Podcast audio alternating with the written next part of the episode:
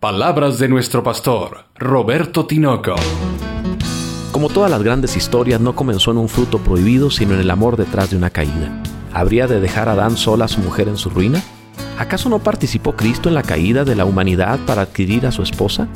Sin justificar nuestros errores, hay una historia de amor detrás de ellos. Palabra viva, una iglesia para vivir.